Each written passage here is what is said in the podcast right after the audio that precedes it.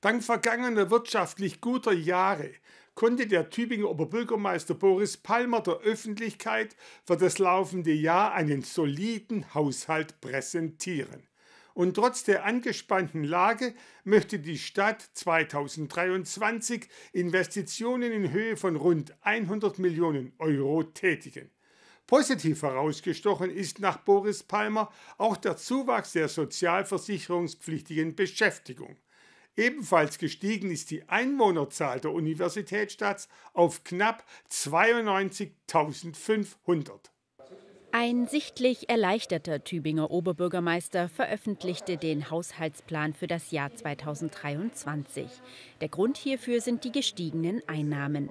Dass dies nicht selbstverständlich ist in Zeiten des Ukraine-Kriegs und den Auswirkungen der Corona-Pandemie, machte Boris Palmer bei der Präsentation deutlich. Letzten Sommer hatte ich noch große Sorgen, wie dieser Haushalt wohl werden wird. Jetzt fällt die Rezession offenbar aus. Die Wirtschaft wächst, wenn auch moderat, in Tübingen sogar weiterhin stark. Und von daher können wir sagen, dass wir glimpflich davongekommen sind und das erlaubt uns auch mit Überschüssen aus den letzten drei Jahren in das nächste Jahr zu gehen. 50 Millionen Euro konnten wir beiseite legen und die stehen jetzt zur Finanzierung, um zum Beispiel äh, Kitas oder auch äh, neuen vergünstigten Nahverkehr zu tragen bereit.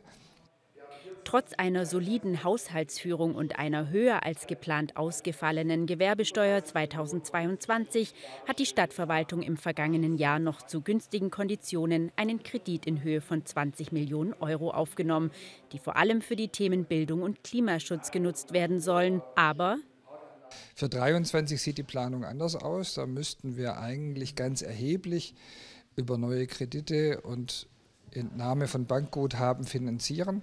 Ob die Wirklichkeit so kommt, das wird man sehen. Wir gehen immer konservativ ran.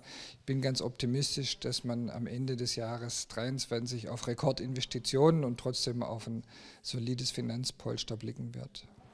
Den größten Anteil des 100 Millionen Euro Pakets betrifft die Umgestaltung des Europaplatzes inklusive des Anlagensees.